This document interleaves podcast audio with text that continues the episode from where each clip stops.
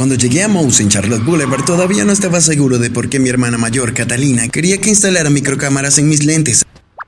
Hasta ahora las notas de mi hermana habían sido normales. Sin embargo, esto era simplemente extraño. Entré al bar, pedí una bebida y me senté en un rincón esperando. Después de unos 30 minutos decidí que era hora de irme. Me levanté y caminé hacia la puerta, pero me detuve en seco cuando el gerente hizo un anuncio que cambió mi vida. Hola, mi nombre es Carlos. Dale me gusta y suscríbete a nuestro canal. Pulsa la campana de notificación para saber cuándo se cargan nuevas historias. Ahora vamos con mi historia. Catalina y yo siempre hemos sido unidos. Siendo la hermana mayor, era una modelo a seguir para mí. Así que no fue una sorpresa que quisiera ir a la misma universidad que ella. Después de que se graduó, recibí mi carta de aceptación en la universidad. Nuestros padres estaban encantados. Mi hermana se estaba mudando para comenzar su pasantía en el trabajo de sus sueños y mientras papá empacaba su auto, ella llamó a la puerta de mi habitación. Oye Carlos, ¿puedo pasar? Eso depende. Levanté las cejas. ¿Tienes bocadillos? Catalina me arrojó una barra de chocolate, entró en mi habitación y se sentó en mi cama. En su mano había un montón de páginas unidas por una cinta. Entonces, ¿cómo puedo ayudarte? Pregunté dándole una mordida a la barra de chocolate. Solo quería darte notas de la universidad. Estas notas me ayudaron y te las estoy pasando. Me entregó las notas y las inspeccioné con sospecha. Entonces, ¿no pudiste usar un cuaderno? Me reí. Catalina se rió. Sabes que no soy muy fanática del orden como tú. Solo confía en mí. Estas notas te ayudarán. ¿Alguna vez te he guiado mal? Bueno, me rasqué la cabeza. Catalina me arrojó una almohada a mi cabeza y se rió. Te extrañaré, Carlos. Prométeme enviarme un mensaje todos los días, ¿ok? Asentí. Catalina y yo compartimos un abrazo antes de que papá gritara en las escaleras de arriba que si ella no se iba ahora perdería el avión.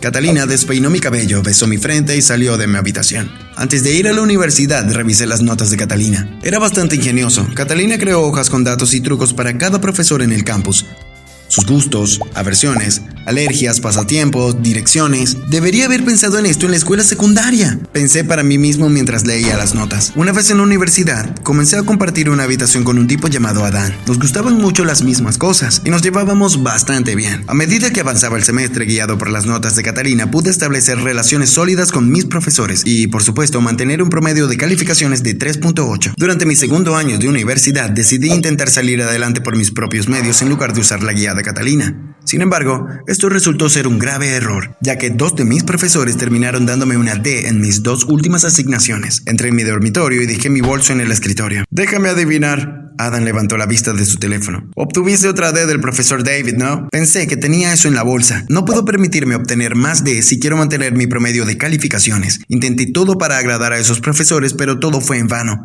Adam negó con la cabeza. Tu problema es que has estado tratando de agradar a las personas equivocadas. El profesor David y el profesor Javier no corrigen sus trabajos. Sus asistentes lo hacen. Tómalo como una orientación para mejorar tu calificación. Esa noche mientras Adam dormía, saqué las notas de Catalina. Sus notas advirtieron que la asistente del profesor David, la señora Foster, y la asistente de enseñanza del profesor Javier, la señora Phillips, no se dejaban influir fácilmente y eran marcadamente difíciles de complacer. Las instrucciones para manejar a estas dos asistentes era dirigirse a Charlotte Boulevard, usar anteojos y colocar microcámaras en ellos. Ahí es donde me conociste al comienzo de la historia, a punto de salir al bar cuando el gerente hizo un anuncio. Ahora es el momento que todos estaban esperando. Demos la bienvenida a Caramelo y Jasmine. Los clientes en el bar gritaron cuando la señora Foster y la señora Jackson salieron por la parte de atrás con blusas y pantalones extremadamente cortos. Si no hubiera sabido que eran asistentes de la universidad, nunca lo hubiera adivinado. Sin los moños y los trajes ajustados, eran preciosas. Observé divertido como Caramelo y Jasmine entretenían a los clientes haciendo trucos mientras servían bebidas e involucraban a los clientes. Después de unos 30 minutos, cuando pensé que había sido suficiente material para chantajearlas, me levanté. Sé lo que estás pensando, que soy una persona horrible por siquiera pensar en hacer esto, pero créeme, en la vida a veces es necesario aprovecharse de las oportunidades a medida que se presentan. La semana siguiente tenía asignaciones para ambos profesores. Después de entregar la tarea durante la clase, pude acorralar a la señora Foster y a la señora Jackson en el estacionamiento. Hola, buenas tardes, señoras, asentí a ambas. Buenas tardes, señor Bell. ¿Podemos ayudarlo con algo? La señora Foster me miró. Solo quería hacerle saber que espero A en mis dos papeles esta vez. Obtendrá A si lo merece, dijo la señora Jackson divertida. Comenzaron a alejarse y yo les bloqueé el camino. ¿No ven que les pongo esfuerzo y aún así parece que no puedo llegar a una A? Usted es hermano de Catalina, ¿verdad? Preguntó Foster. Ese soy yo. Bien, se merece sus D, respondió la señora Jackson. Se volvió hacia la señora Foster. Vamos. Mientras se alejaban les dije, el sábado pasado fui a Mouse en Charlotte Boulevard. ¿Conocen ese lugar? Se detuvieron y sonreí lentamente se dieron la vuelta.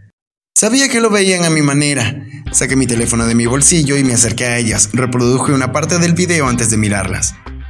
Ambas saben lo que pasará si no veo calificaciones de por lo menos un B más en mis tareas de ahora en adelante. Ahora que tenemos un entendimiento, que tengan una hermosa tarde, señoras. Mis padres estaban orgullosos de que me fuera también en la universidad. Les dije que Catalina me ayudó en cada paso del camino. Esa Navidad mis padres compraron un auto nuevo. Me recordaron que siguiera adelante que el trabajo duro siempre dará sus frutos. En el nuevo año, en un intento por preservar las páginas andrajosas de las notas de Catalina, decidí encuadernarlas en un libro. Había una librería a dos cuadras del campus, así que decidí ir allí. Hola, dije cuando entré a la tienda. Un anciano vino desde la trastienda. Hola, ¿en qué puedo hacer por ti?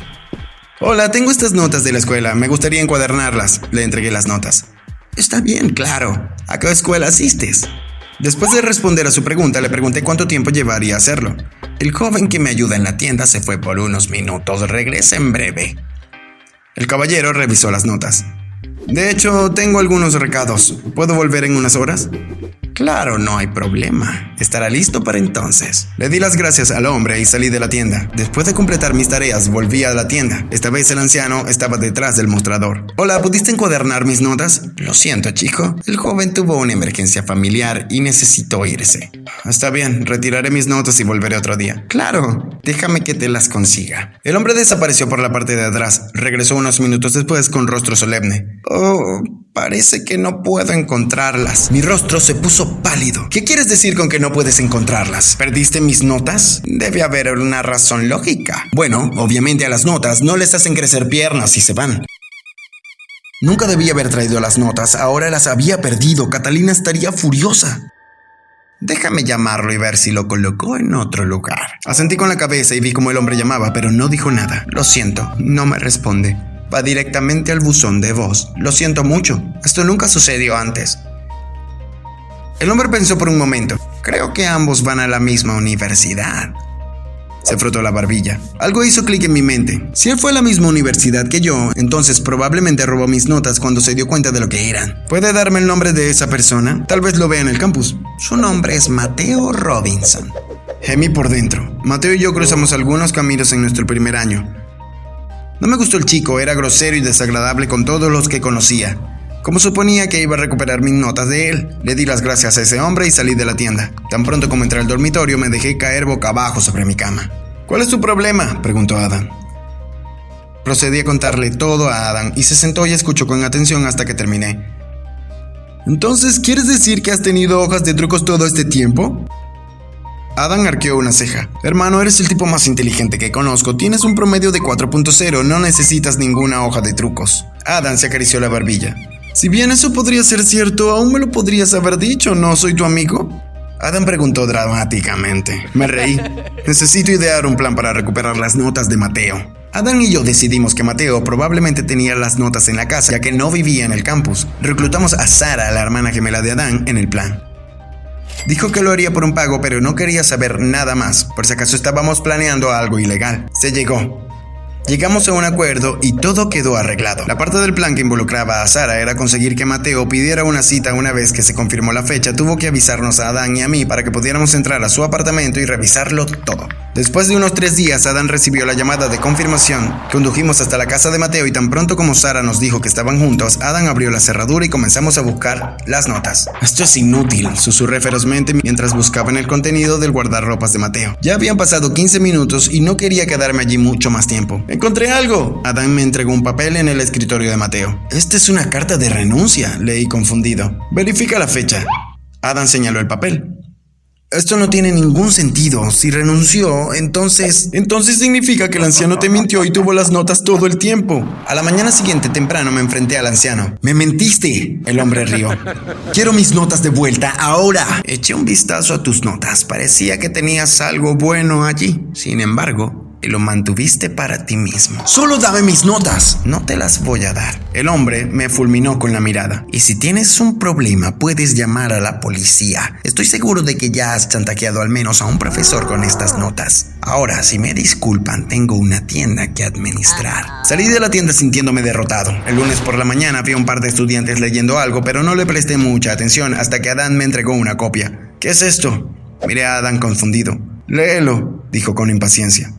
Mientras leía el documento sentí que mi pecho se contraía y mi cabeza se volvía ligera. Eran las notas de mi hermana. El anciano tomó mis notas, las copió y se las vendió a todos los estudiantes de la universidad. Catalina me va a matar.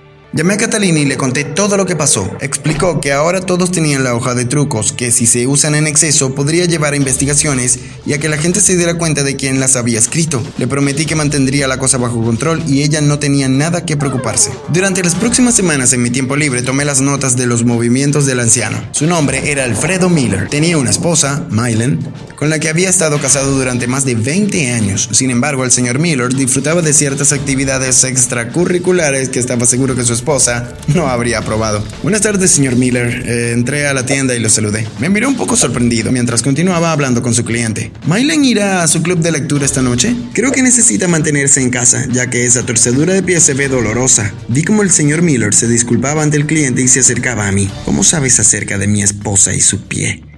Tengo mis formas. Sonreí mientras continuaba. ¿Quieres que te deje en el Triple Palm Motel para ver a Linda, ya que tu auto está en el mecánico? El señor Miller estaba a punto de responder, pero decidió no hacerlo.